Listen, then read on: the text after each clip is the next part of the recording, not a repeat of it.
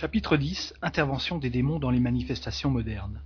Les phénomènes spirites modernes ont appelé l'attention sur les faits analogues qui ont eu lieu à toutes les époques, et jamais l'histoire n'a été plus compulsée sous ce rapport qu'en ces derniers temps. De la similitude des effets, on a conclu à l'unité de la cause. Comme pour tous les faits extraordinaires dont la raison est inconnue, l'ignorance y a vu une cause surnaturelle, et la superstition les a amplifiés en y ajoutant des croyances absurdes, de là une foule de légendes qui, pour la plupart, sont un mélange d'un peu de vrai et de beaucoup de faux. Les doctrines sur le démon, qui ont si longtemps prévalu, avaient tellement exagéré sa puissance qu'elles avaient, pour ainsi dire, fait oublier Dieu. C'est pourquoi on lui faisait l'honneur de tout ce qui semblait dépasser la puissance humaine. Partout apparaissait la main de Satan. Les meilleures choses, les découvertes les plus utiles, toutes celles surtout qui pouvaient tirer l'homme de l'ignorance et élargir le cercle de ses idées, ont maintes fois été regardées comme des œuvres diaboliques. Les phénomènes spirites, plus multipliés de nos jours, mieux observés surtout à l'aide des lumières de la raison et des données de la science, ont confirmé, il est vrai, l'intervention d'intelligences occultes, mais agissant toujours dans les limites des lois de la nature, et révélant par leur action une nouvelle force et des lois inconnues jusqu'à ce jour. La question se réduit donc à savoir de quel ordre sont ces intelligences. Tant qu'on n'a eu sur le monde spirituel que des notions incertaines ou systématiques, on a pu se méprendre. Mais aujourd'hui, que des observations rigoureuses et des études expérimentales ont jeté la lumière sur la nature des esprits, leur origine et leur destinée, leur rôle dans l'univers et leur mode d'action, la question est résolue par les faits. On sait maintenant que ce sont les âmes de ceux qui ont vécu sur la terre. On sait aussi que les diverses catégories d'esprits, bons et mauvais, ne constituent pas des êtres de différentes espèces, mais ne marquent que des degrés divers d'avancement. Selon le rang qu'ils occupent, en raison de leur développement intellectuel et moral, ceux qui se manifestent se présentent sous des aspects très opposés, ce qui ne les empêche pas d'être sortis de la grande famille humaine, tout aussi bien que le sauvage, le barbare et l'homme civilisé. Sur ce point, comme sur beaucoup d'autres, l'Église maintient ses vieilles croyances en ce qui concerne les démons. Elle dit Nous avons des principes qui n'ont pas varié depuis dix-huit siècles et qui sont immuables. Son tort est précisément de ne pas tenir compte du progrès des idées et de croire Dieu assez peu sage pour ne pas proportionner la révélation au développement de l'intelligence, pour tenir aux hommes primitifs le même langage qu'aux hommes avancés. Si, tandis que l'humanité avance, la religion se cramponne au vieux errement, aussi bien en matière spirituelle qu'en matière scientifique, il arrive un moment où elle est débordée par l'incrédulité. Voici comment l'Église explique l'intervention exclusive des démons dans les manifestations modernes. Dans leur intervention extérieure, les démons ne sont pas moins attentifs à dissimuler leur présence pour écarter leurs soupçons. Toujours rusés et perfides, ils attirent l'homme dans leurs embûches avant de lui imposer les chaînes de l'oppression et de la servitude. Ici, ils éveillent la curiosité par des phénomènes et des jeux puérils. Là, ils frappent d'étonnement et subjuguent par l'attrait du merveilleux. Si le surnaturel apparaît, si leur puissance les démasque, ils calment et apaisent les appréhensions, ils sollicitent la confiance, ils provoquent la familiarité. Tantôt ils se font passer pour des divinités et de bons génies. Tantôt ils empruntent les noms et même les traits des morts qui ont laissé une mémoire parmi les vivants. À la faveur de ces fraudes dignes de l'ancien serpent, ils parlent et on les écoute. Ils dogmatisent et on les croit.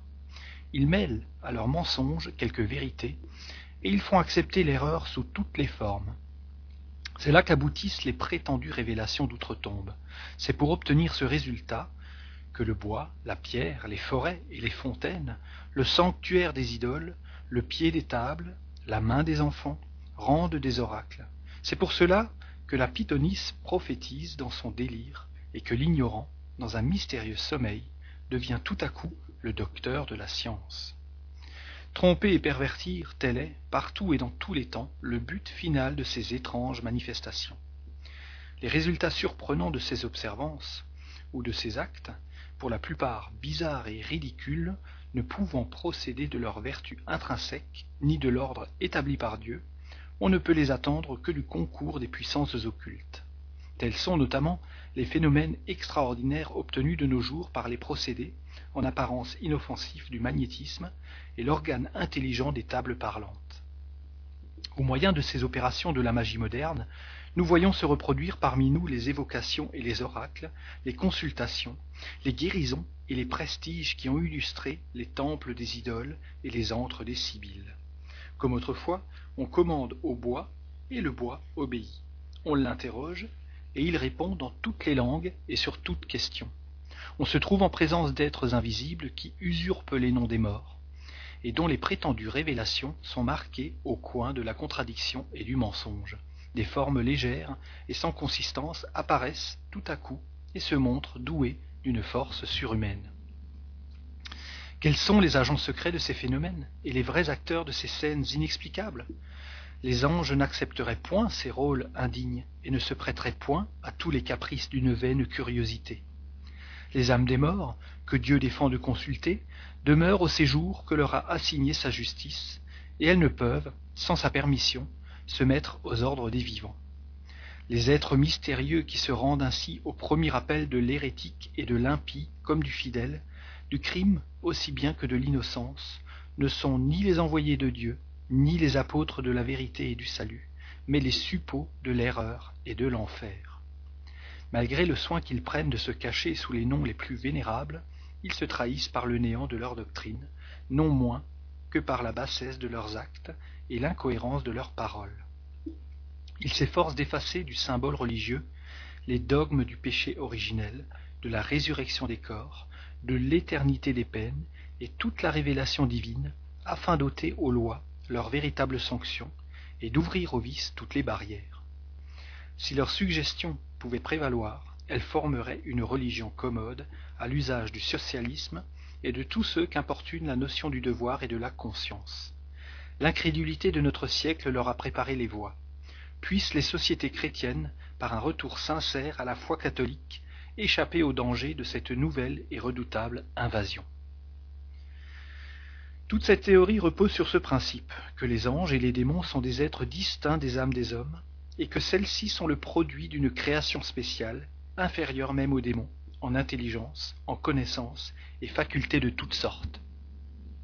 Elle conclut à l'intervention exclusive des mauvais anges dans les manifestations anciennes et modernes attribuées aux esprits des morts.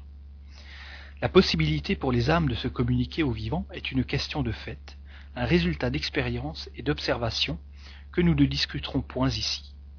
Nous mais admettons, par hypothèse, la doctrine ci-dessus, et voyons si elle ne se détruit pas elle-même par ses propres arguments. Dans les trois catégories d'anges, selon l'Église, L'une s'occupe exclusivement du ciel, une autre du gouvernement de l'univers, la troisième est chargée de la terre, et dans celle-ci se trouvent les anges gardiens préposés à la protection de chaque individu. Une partie seulement des anges de cette catégorie prit part à la révolte et fut transformée en démons.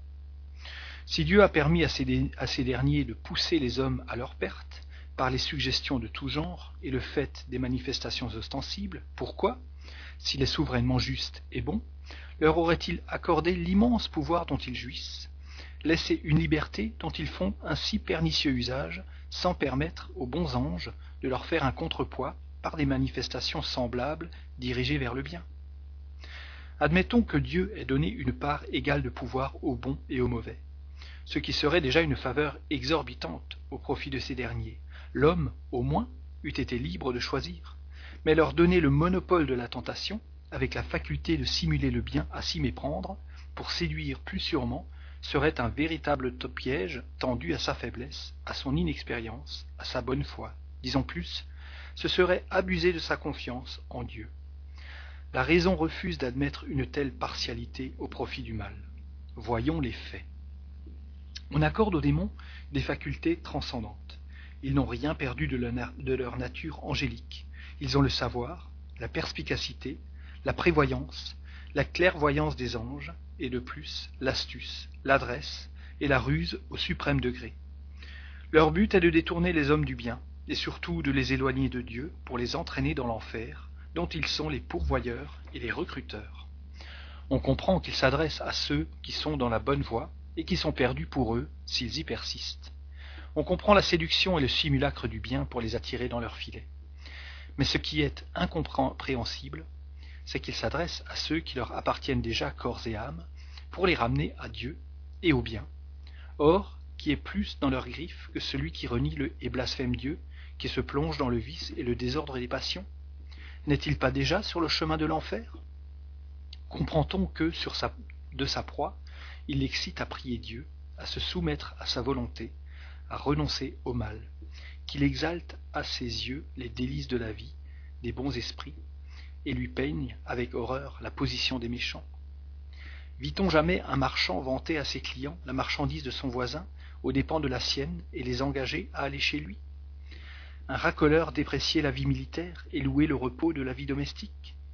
Dire aux conscrits qu'ils auront une vie de fatigue et de privation, qu'ils ont dix chances pour une d'être tués ou tout au moins d'avoir les bras et les jambes emportés? C'est pourtant là le rôle stupide qu'on fait jouer aux démons. Car il est un fait de notoriété, c'est que, par suite des instructions émanées du monde invisible, on voit tous les jours des incrédules et des athées ramener à Dieu et prier avec ferveur ce qu'ils n'avaient jamais fait. Des gens vicieux travailler avec ardeur à leur amélioration. Prétendre que c'est là l'œuvre des ruses du démon, c'est en faire un véritable niais. Or, comme ce n'est point ici une supposition, mais un résultat d'expérience, et que contre un fait il n'y a pas de dénégation possible, il en faut conclure, ou que le démon est un maladroit au premier chef, qu'il n'est ni aussi rasé, ni aussi malin qu'on le prétend, et par conséquent qu'il n'est pas fort à craindre, puisqu'il travaille contre ses intérêts, ou bien que toutes les manifestations ne sont pas de lui. Ils font accepter l'erreur sous toutes les formes. C'est pour obtenir ce résultat que le bois, la pierre, les forêts, les fontaines, le sanctuaire des idoles, le pied des tables, la main des enfants rendent des oracles. Quelle est donc, d'après cela, la valeur de ces paroles de l'Évangile? Je répandrai de mon esprit sur toute chair. Vos fils et vos filles prophétiseront. Vos jeunes gens auront des visions, et vos vieillards auront des songes. En ces jours-là, je répandrai de mon esprit sur mes serviteurs et sur mes servantes, et ils prophétiseront. Acte des Apôtres, chapitre 2, versets 17-18. N'est-ce pas la, prédiction de la médianimité donnée à tout le monde, même aux enfants, et qui se réalise de nos jours? Les apôtres ont-ils jeté l'anathème sur cette faculté? Non. Ils l'annoncent comme une faveur de Dieu, et non comme l'œuvre du démon. Les théologiens de nos jours en savent-ils donc sur ce point plus que les apôtres? Ne devraient-ils pas voir le doigt de Dieu dans l'accomplissement de ces paroles? Au moyen de ces opérations, de la magie moderne, nous voyons se reproduire parmi nous les évocations et les oracles, les consultations, les guérisons et les prestiges qui ont illustré les temples des idoles et les antres des sibylles. Où voit-on les opérations de la magie dans les évocations spirites? Il fut un temps où l'on pouvait croire à leur efficacité, mais aujourd'hui elles sont ridicules, personne n'y croit, et le spiritisme les condamne. À l'époque où florissait la magie, on n'avait qu'une idée très imparfaite sur la nature des esprits qu'on regardait comme des êtres doués d'un pouvoir surhumain. On ne les appelait que pour en obtenir, fût-ce même au prix de son âme, les faveurs du sort et de la fortune, la découverte des trésors, la révélation de l'avenir ou des filtres. La magie, à l'aide de ces signes, formules et opérations cabalistiques, était censée fournir des prétendus secrets pour opérer les prodiges, contraindre les esprits à se mettre aux ordres des hommes et satisfaire leurs désirs. Aujourd'hui, on sait que les esprits ne sont que les âmes des hommes. On ne les appelle que pour recevoir les conseils des bons, moraliser les imparfaits, et pour continuer les rapports avec les êtres qui nous sont chers. Voici ce que dit le spiritisme à ce sujet. Il n'y a aucun moyen de contraindre un esprit à venir malgré lui, s'il est votre égal ou votre supérieur en moralité, parce que vous n'avez aucune autorité sur lui. S'il est votre inférieur, vous le pouvez, si c'est pour son bien, car alors d'autres esprits vous secondent. La plus essentielle de toutes les dispositions pour les évocations, c'est le recueillement, quand on veut avoir affaire à des esprits sérieux. Avec la foi et le désir du bien, on est plus puissant pour évoquer les esprits supérieurs. En élevant son âme, par quelques instants de recueillement au moment de l'évocation, on s'identifie avec les bons esprits et on les dispose à venir. Aucun objet, médaille ou talisman n'a la propriété d'attirer ou de repousser les esprits. La matière n'a aucune action sur eux. Jamais un bon esprit ne conseille de pareilles absurdités. La vertu des talismans n'a jamais existé que dans l'imagination des gens crédules. Il n'y a point de formule sacramentale pour l'évocation des esprits. Quiconque prétendrait en donner une peut hardiment être taxé de jonglerie, car pour les esprits, la forme n'est rien. Toutefois, l'évocation doit toujours être faite au nom de Dieu. Les esprits qui assignent des rendez-vous dans des lieux lugubres et à des heures indues sont des esprits qui s'amusent aux dépens de ceux qui les écoutent. Il est toujours inutile et souvent dangereux de céder à de telles suggestions. Inutile parce qu'on n'y gagne absolument rien que d'être mystifié. Dangereux non par le mal que peuvent faire les esprits, mais par l'influence que cela peut exercer sur des cerveaux faibles. Il n'y a ni jour ni heure plus, plus spécialement propice aux évocations. Cela est complètement indifférent pour les esprits, comme tout ce qui est matériel, et ce serait une superstition de croire à cette influence. Les moments les plus favorables sont ceux où l'évocateur peut être le moins distrait par ses occupations habituelles, où son corps et son esprit sont le plus calmes. La critique malveillante s'est plu à représenter les communications spirites comme entourées des pratiques ridicules et superstitieuses de la magie et de la nécromancie. Si ceux qui parlent du spiritisme sans le connaître s'étaient donné la peine d'étudier ceux dont ils veulent parler, ils se seraient épargnés des frais d'imagination ou des allégations qui ne servent qu'à prouver leur ignorance ou leur mauvais vouloir. Pour l'édification des personnes étrangères à la science, nous dirons qu'il n'y a, pour communiquer avec les esprits, ni jour, ni heure, ni lieu plus propices les uns que les autres, qu'il ne faut, pour les évoquer, ni formule, ni parole sacramentale ou cabalistique, qu'il n'ait besoin d'aucune préparation, ni d'aucune initiation, que l'emploi de tout signe ou objet matériel, soit pour les attirer, soit pour les repousser, est sans effet, et que la pensée suffit. Enfin, que les médiums reçoivent leur communication sans sortir de l'état normal, aussi simplement et aussi naturellement que si elles étaient dictées par une personne vivante. Le charlatanisme seul pourrait affecter des manières excentriques et ajouter des accessoires ridicules. En principe, l'avenir doit être caché à l'homme. Ce n'est que dans des cas rares et exceptionnels que Dieu en permet la révélation. Si l'homme connaissait l'avenir, il négligerait le présent et n'agirait pas avec la même liberté parce qu'il serait dominé par la pensée que si une chose doit arriver, il n'a pas à s'en préoccuper, ou bien il chercherait à l'entraver. Dieu n'a pas voulu qu'il en fût ainsi, afin que chacun concourût à l'accomplissement des choses, même de celles auxquelles il voudrait s'opposer.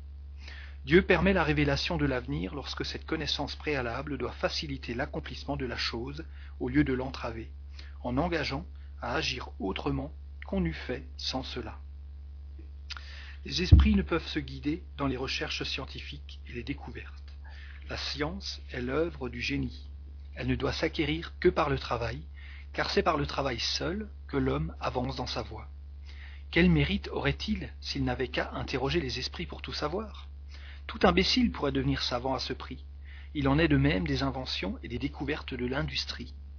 Lorsque le temps d'une découverte est arrivé, les esprits chargés d'en diriger la marche cherchent l'homme capable de la mener à bonne fin et lui inspirent les idées nécessaires, de manière à lui en laisser tout le mérite, car ces idées, il faut qu'il les élabore et les mette en œuvre.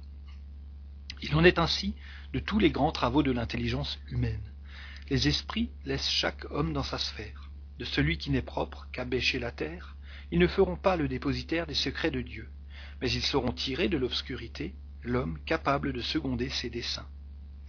Ne vous laissez donc point entraîner par curiosité ou ambition dans une voie qui n'est pas le but du spiritisme et qui aboutirait pour vous aux plus ridicules mystifications. Les esprits ne peuvent faire découvrir les trésors cachés. Les esprits supérieurs ne s'occupent pas de ces choses. Mais des esprits moqueurs indiquent souvent des trésors qui n'existent pas, ou peuvent en faire voir un dans un endroit, tandis qu'il est à l'opposé et cela a son utilité pour montrer que la véritable fortune est dans le travail. Si la Providence destine des richesses cachées à quelqu'un, il les trouvera naturellement, autrement non. Le spiritisme, en nous éclairant sur les propriétés des fluides qui sont les agents et les moyens d'action du monde invisible et constituent une des forces et une des puissances de la nature, nous donne la clé d'une foule de choses inexpliquées et inexplicables par tout autre moyen et qui ont pu, dans des temps reculés, passer pour des prodiges. Il révèle, de même que le magnétisme, une loi, sinon inconnue, du moins mal comprise, ou, pour mieux dire, on connaissait les effets, car ils se sont produits de tout temps, mais on ne connaissait pas la loi, et c'est l'ignorance de cette loi qui a engendré la superstition. Cette loi connue, le merveilleux disparaît, et les phénomènes rentrent dans l'ordre des choses naturelles. Voilà pourquoi les spirites ne font pas plus de miracles en faisant tourner une table ou écrire les trépassés que le médecin en faisant revivre un moribond ou le physicien en faisant tomber la foudre. Celui qui prétendrait, à l'aide de cette science, faire des miracles, serait ou un ignorant de la chose ou un faiseur de dupes. Certaines personnes se font une idée très fausse des évocations. Il en est qui croient qu'elles consistent à faire revenir les morts avec l'appareil lugubre de la tombe. Ce n'est que dans les romans, dans les contes fantastiques de revenants, et au théâtre, qu'on voit les morts décharnés sortir de leurs sépulcres, affublés de linceul, et faisant claquer leurs os. Le spiritisme, qui n'a jamais fait de miracle, n'a pas plus fait celui-là que d'autres, et jamais il n'a fait revivre un corps mort. Quand le corps est dans la fosse, il y est bien définitivement, mais l'être spirituel, fluidique, intelligent, n'y a point été mis avec son enveloppe grossière. Il s'en est séparé au moment de la mort, et une fois la séparation opérée, il n'a plus rien de commun avec elle. Nous nous sommes étendus sur ces citations pour montrer que les principes du spiritisme n'ont aucun rapport avec ceux de la magie. Ainsi, point d'esprit aux ordres des hommes, point de moyen de les contraindre, point de signes ou formules cabalistiques, point de découverte de trésors ou procédés pour s'enrichir, point de miracle ou prodige, point de divination ni d'apparition fantastique, rien enfin de ce qui constitue le but et les éléments essentiels de la magie. Non seulement le spiritisme désavoue toutes ces choses, mais il en démontre l'impossibilité et l'inefficacité. Il n'y a donc aucune analogie entre la fin et les moyens de la magie et ceux du spiritisme, Vouloir les assimiler ne peut être le fait que de l'ignorance ou de la mauvaise foi. Et comme les principes du spiritisme n'ont rien de secret, qu'ils sont formulés en termes clairs et sans équivoque, l'erreur ne saurait prévaloir. Quant au fait de guérison, reconnu réel dans le mandement précité, l'exemple est mal choisi pour détourner des rapports avec les esprits. C'est un des bienfaits qui touche le plus et que chacun peut apprécier. Peu de gens seront disposés à y renoncer, surtout après avoir épuisé tous les autres moyens, dans la crainte d'être guéri par le diable, plus d'un, au contraire, dira que si le diable le guérit, il fait une bonne action. Quels sont les agents secrets de ces phénomènes et les vrais acteurs de ces scènes inexplicables? Les anges n'accepteraient point ces rôles indignes et ne se prêteraient point à tous les caprices d'une vaine curiosité. L'auteur veut parler des manifestations physiques des esprits, dans le nombre, il y en a évidemment qui seraient peu dignes d'esprits supérieurs. Et si, au mot ange, vous substituez purs esprits ou esprits supérieurs, vous aurez exactement ce que dit le spiritisme. Mais on ne saurait mettre sur la même ligne les communications intelligentes par l'écriture, la parole, l'audition ou tout autre moyen, qui ne sont pas plus indignes des bons esprits qu'elles ne le sont sur la terre des hommes les plus éminents, ni les apparitions, les guérisons, et une foule d'autres que les livres sacrés citent à profusion comme étant le fait des anges ou des saints. Si donc les anges et les saints ont produit jadis des phénomènes semblables, pourquoi n'en produiraient-ils pas aujourd'hui? Pourquoi les mêmes faits seraient-ils aujourd'hui l'œuvre du démon entre les mains de certaines personnes, tandis qu'ils sont réputés miracles saints chez d'autres? Soutenir une pareille thèse, c'est abdiquer toute logique. L'auteur du mandement est dans l'erreur quand il dit que ces phénomènes sont inexplicables. Ils sont au contraire aujourd'hui parfaitement expliqués et c'est pour cela qu'on ne les regarde plus comme merveilleux et surnaturels. Et ne le fussent-ils pas encore, il ne serait pas plus logique de les attribuer au diable qu'il ne l'était jadis de lui faire l'honneur de tous les effets naturels que l'on ne comprenait pas. Par rôle indigne, il faut entendre les rôles ridicules, et ceux qui consistent à faire le mal. Mais on ne peut qualifier ainsi celui des esprits qui font le bien, et ramènent les hommes à Dieu et à la vertu.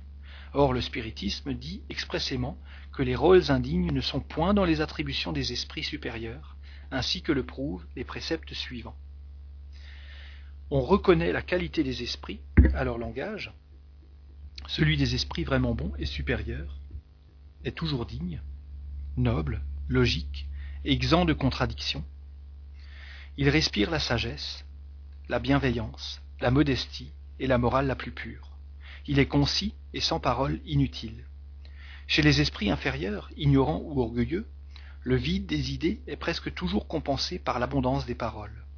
Toute pensée évidemment fausse, toute maxime contraire à la saine morale, tout conseil ridicule, toute expression grossière, triviale, triviale ou simplement frivole, enfin toute marque de malveillance, de présomption ou d'arrogance sont des signes incontestables d'infériorité chez un esprit. Les esprits supérieurs ne s'occupent que des communications intelligentes en vue de notre instruction. Les manifestations physiques ou purement matérielles sont plus spécialement dans les attributions des esprits inférieurs, vulgairement désignés sous le nom d'esprits frappeurs, comme parmi nous, les tours de force sont le fait des saltimbanques et non des savants. Il serait absurde de penser que les esprits, tant soit peu élevés, s'amusent à faire la parade. Quel est l'homme de bonne foi qui peut avoir, dans ses préceptes, un rôle indigne attribué aux esprits élevés. Non seulement le spiritisme ne confond pas les esprits, mais, tandis qu'on attribue aux démons une intelligence égale à celle des anges, il constate, par l'observation des faits, que les esprits inférieurs sont plus ou moins ignorants, que leur horizon moral est borné, leur perspicacité restreinte, qu'ils ont des choses, une idée souvent fausse et incomplète, et sont incapables de résoudre certaines questions, ce qui les mettrait dans l'impuissance de faire tout ce que l'on attribue aux démons. Les âmes des morts, que Dieu défend de consulter, demeurent au séjour que leur a assigné sa justice, et elles ne peuvent, sans sa permission, se mettre aux ordres des vivants. Le spiritisme dit aussi qu'elles ne peuvent venir sans la permission de Dieu, mais il est encore bien plus rigoureux, car il dit qu'aucun esprit, bon ou mauvais, ne peut venir sans cette permission, tandis que l'Église attribue aux démons le pouvoir de s'en passer. Il va plus loin encore, puisqu'il dit que, même avec cette permission, lorsqu'ils viennent à l'appel des vivants, ce n'est point pour se mettre à leurs ordres. L'esprit évoqué vient-il volontairement, ou bien y est-il contraint? Il obéit à la volonté de Dieu, c'est-à-dire à la loi générale qui régit l'univers. Il juge s'il est utile de venir, et là est encore pour lui le libre arbitre. L'esprit supérieur vient toujours quand il est appelé dans un but utile. Il ne se refuse à répondre que dans les milieux de gens peu sérieux et qui traitent la chose en plaisanterie. L'esprit évoqué peut-il se refuser à venir à l'appel qui lui est fait? Parfaitement.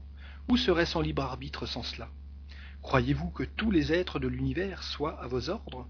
Et vous-même, vous croyez-vous obligé de répondre à tous ceux qui prononcent votre nom? Quand je dis qu'il peut s'y refuser, j'entends sur la demande de l'évocateur, car un esprit inférieur peut être contraint de venir par un esprit supérieur. Les spirites sont tellement convaincus qu'ils n'ont aucun pouvoir direct sur les esprits, et n'en peuvent rien obtenir sans la permission de Dieu, que lorsqu'ils font appel à un esprit quelconque, ils disent Je prie Dieu Tout-Puissant de permettre à un bon esprit de se communiquer à moi. Je prie aussi mon ange gardien de bien vouloir m'assister et d'écarter les mauvais esprits. Ou bien, lorsqu'il s'agit de l'appel d'un esprit déterminé, je prie Dieu Tout-Puissant de permettre à l'esprit d'un tel de se communiquer à moi. Les accusations lancées par l'Église contre la pratique des évocations ne concernent donc point le spiritisme, puisqu'elles portent principalement sur les opérations de la magie avec laquelle il n'a rien de commun. Qu'il condamne dans ces opérations ce qu'elle condamne elle-même, qu'il ne fait point jouer aux bons esprits un rôle indigne d'eux, et enfin qu'il déclare ne rien demander et ne rien obtenir sans la permission de Dieu. Sans doute il peut y avoir des gens qui abusent des évocations, qui s'en font un jeu, qui les détournent de leur but providentiel pour les faire servir à leurs intérêts personnels, qui, par ignorance, légèreté, orgueil ou cupidité, s'écartent des vrais principes de la doctrine, mais le spiritisme sérieux les désavoue, comme la vraie religion désavoue les faux dévots et les excès du fanatisme. Il n'est donc ni logique ni équitable d'imputer au spiritisme en général les abus qu'il condamne, ou les fautes de ceux qui ne le comprennent pas. Avant de formuler une accusation, il faut voir si elle frappe juste. Nous dirons donc, le blâme de l'Église tombe sur les charlatans, les exploiteurs, les pratiques de la magie et de la sorcellerie. En cela, elle a raison. Lorsque la critique religieuse ou sceptique flétrit les abus et stigmatise le charlatanisme, elle n'en fait que mieux ressortir la pureté de la saine doctrine qu'elle aide ainsi à se débarrasser des mauvaises scories. En cela, elle facilite notre tâche. Son tort est de confondre le bien et le mal par ignorance chez le plus grand nombre, par mauvaise foi chez quelques-uns. Mais la distinction qu'elle ne fait pas, d'autres la font. Dans tous les cas, son blâme, auquel tout spirit sincère s'associe dans la limite de ce qu'il applique au mal, ne peut atteindre la doctrine. Les êtres mystérieux qui se rendent ainsi au premier appel de l'hérétique et de l'impie comme du fidèle, du crime aussi bien que de l'innocence, ne sont ni les envoyés de Dieu, ni les apôtres de la vérité, mais les suppôts de l'erreur et de l'enfer.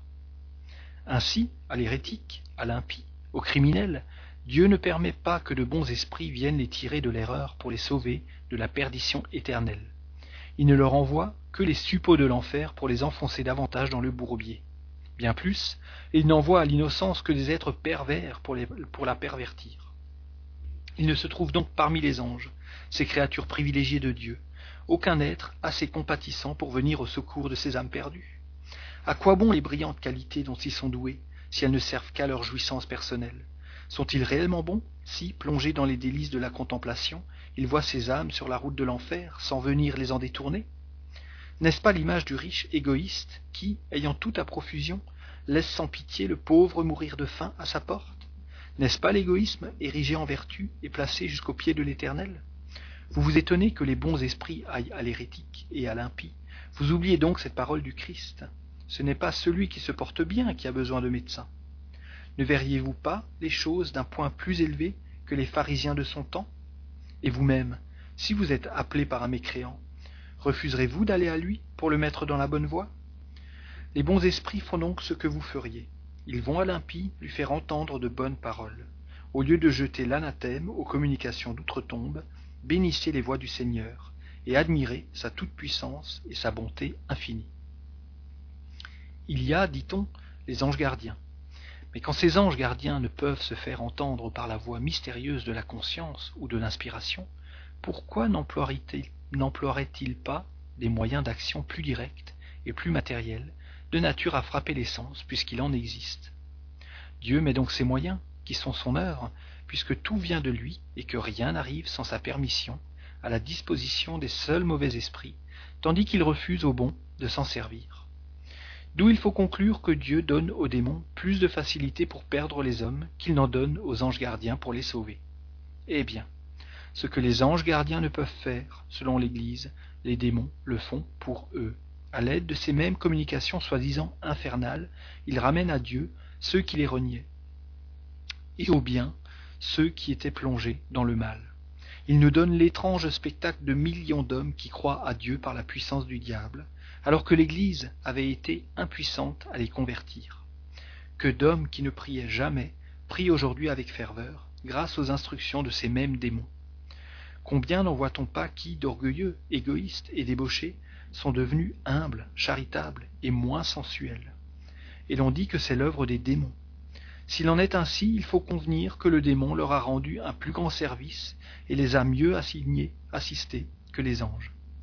Il faut avoir une bien pauvre opinion du jugement des hommes en ce siècle-ci pour croire qu'ils puissent accepter en aveugle de telles idées. Une religion qui fait sa pierre angulaire d'une semblable doctrine, qui se déclare sapée par sa base, si on lui ôte ses démons, son enfer, ses peines éternelles et son Dieu sans pitié, est une religion qui se suicide. Dieu, dit-on, qui a envoyé son Christ pour sauver les hommes, n'a-t-il pas prouvé son amour pour ses créatures et les a-t-il laissées sans protection? Sans aucun doute, Christ est le divin Messie envoyé pour enseigner aux hommes la vérité et leur montrer la bonne voie. Mais depuis lui seulement, comptez le nombre de ceux qui ont pu entendre sa parole de vérité.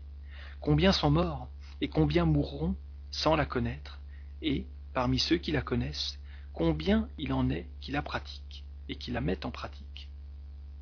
Pourquoi Dieu, dans sa sollicitude pour le salut de ses enfants, ne leur enverrait-il pas d'autres messagers venant sur toute la terre, pénétrant dans les plus humbles réduits, chez les grands et chez les petits, chez les savants et les ignorants, chez les incrédules comme chez les croyants, apprendre la vérité à ceux qui ne la connaissent pas, la faire comprendre à ceux qui ne la comprennent pas, suppléée par le renseignement direct et multiple à l'insuffisance de la propagation de l'Évangile et hâter ainsi l'avènement du règne de Dieu. Et quand ces messagers arrivent en masse, innombrables, ouvrant les yeux des aveugles, convertissant les impies, guérissant les malades, consolant les affligés à l'exemple de Jésus, vous les repoussez, vous répudiez le bien qu'ils font, en disant que ce sont les démons. Tel est aussi le langage des pharisiens à l'égard de Jésus, car eux aussi disaient qu'ils faisaient le bien par la puissance du diable. Que leur a-t-il répondu? Reconnaissez l'arbre à son fruit. Un mauvais arbre ne peut donner de bons fruits. Mais pour eux, les fruits produits par Jésus étaient mauvais, parce qu'ils venaient détruire les abus et proclamer la liberté qui devait ruiner leur autorité. S'il fut venu flatter leur orgueil, sanctionner leur prévarication et soutenir leur pouvoir, il eût été, à leurs yeux, le Messie attendu par les Juifs. Il était seul, pauvre et, fier et faible. Ils l'ont fait périr et ont cru tuer sa parole. Mais sa parole était divine, elle lui a survécu. Cependant, elle s'est propagée avec lenteur, et après dix-huit siècles à peine est-elle connue de la dixième partie du genre humain, et des schismes nombreux ont éclaté au sein même de ses disciples. C'est alors que Dieu, dans sa miséricorde, envoie les esprits la confirmer, la compléter, la mettre à la portée de tous, et la répandre par toute la terre. Mais les esprits ne sont pas incarnés dans un seul homme, dont la voix eût été bornée. Elles sont innombrables, elles vont partout, et on ne peut les saisir. Voilà pourquoi leur enseignement se répand avec la rapidité de l'éclair. Ils parlent au cœur et à la raison. Voilà pourquoi ils sont compris des plus humbles. N'est-il pas indigne de, de célestes messagers, dites-vous, de transmettre leurs instructions par un moyen aussi vulgaire que celui des tables parlantes? N'est-ce pas les outrager de supposer qu'ils s'amusent à des trivialités et quittent leur brillant séjour pour se mettre à la disposition du premier venu? Jésus n'a-t-il pas quitté la demeure de son Père pour naître dans une étable? Où avez-vous d'ailleurs jamais vu que le spiritisme attribua les choses triviales à des esprits supérieurs? Il dit, au contraire, que les choses vulgaires sont le produit d'esprits vulgaires. Mais, par leur vulgarité même, elles n'en ont que plus frappé les imaginations. Elles ont servi à prouver l'existence du monde spirituel et montrer que ce monde est tout autre qu'on se l'était figuré. C'était le début. Il était simple, comme tout ce qui commence, mais l'arbre sorti d'une petite graine, n'en étant pas moins, plus tard, au loin de son feuillage. Qui aurait cru que de la misérable crèche de Bethléem sortirait un jour la parole qui devait remuer le monde? Oui, Christ est le Messie divin. Oui, sa parole est celle de vérité. Oui, la religion fondée sur cette parole sera inébranlable, mais à la condition de suivre et de pratiquer ces sublimes enseignements, et de ne pas faire du Dieu juste et bon qu'il nous apprend à connaître un Dieu partial, vindicatif et sans pitié.